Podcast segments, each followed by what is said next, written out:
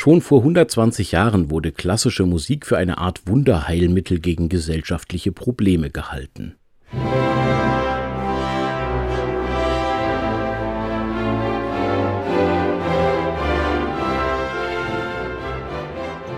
Ob als verbindendes Glied in einer gespaltenen Gesellschaft, als Krafttrunk nach einem harten Tag in der Fabrik, als Besänftigungsmittel gegen eine brodelnde Arbeiterschaft, als Jungbrunnen für Komponisten oder als Waffe gegen den Schund.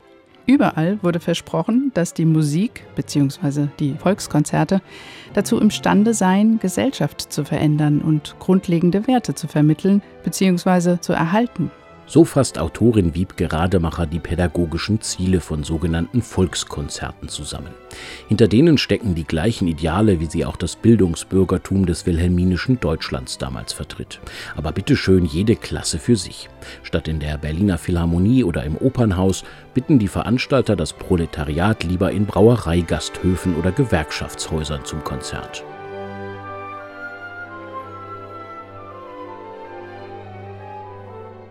Die ersten Volkskonzertinitiativen gehen von kunstsinnigen bürgerlichen Kreisen und ihren weit verzweigten Netzwerken aus.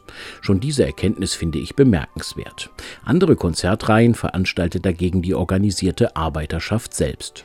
In den Publikationsorganen der Arbeiterbewegung wurden die Rahmenbedingungen, Ziele, Voraussetzungen und Implikationen der musikalischen Aktivitäten eingehend und kontrovers diskutiert. Im Zentrum dieser Diskurse stand, im Gegensatz zu den bürgerlichen Initiativen, die oftmals den vermeintlich unpolitischen Charakter der Veranstaltungen hervorhoben, die Frage nach der politischen Dimension der Kunstmusikrezeption. Das frühe 20. Jahrhundert ist schließlich eine bewegte Zeit. Die Sozialdemokratie ist im Aufwind und muss sich gegen die Repressalien des Staates zur Wehr setzen. Erklingen beim Volkskonzert zu viele Arbeiterchöre und Lieder, macht man sich verdächtig. Erklingt zu wenig politische Kunstmusik, dann verkennt man die Ziele der Arbeiterbewegung.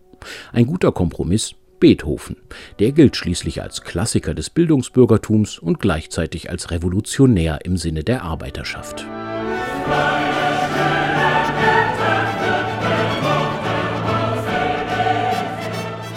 Wiebke Rademachers Buch ist gleichzeitig ihre Dissertation. Das bedeutet, dass sie bestimmte wissenschaftliche Kriterien einhalten muss. Vor ihrer Beschreibung der konkreten Veranstaltungen und ihrer Formate steht jeweils ein Diskurs über politische, ästhetische und pädagogische Fragen der jeweiligen Akteure.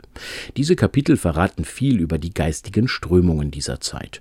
Und nach vielen Seiten eingehender Analyse kommt die Autorin zu einem bemerkenswerten Zwischenergebnis. Vergleicht man die musikalischen Angebote der Arbeitervereine und Institutionen mit denen bürgerlicher Initiativen, wird deutlich, dass es große Schnittmengen gab.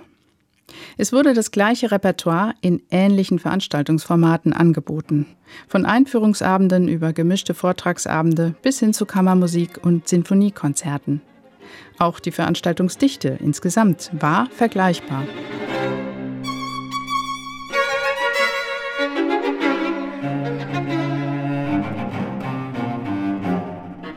Klassik für alle. Es scheint so, als hätte das im Berlin des Fin de siècle funktioniert.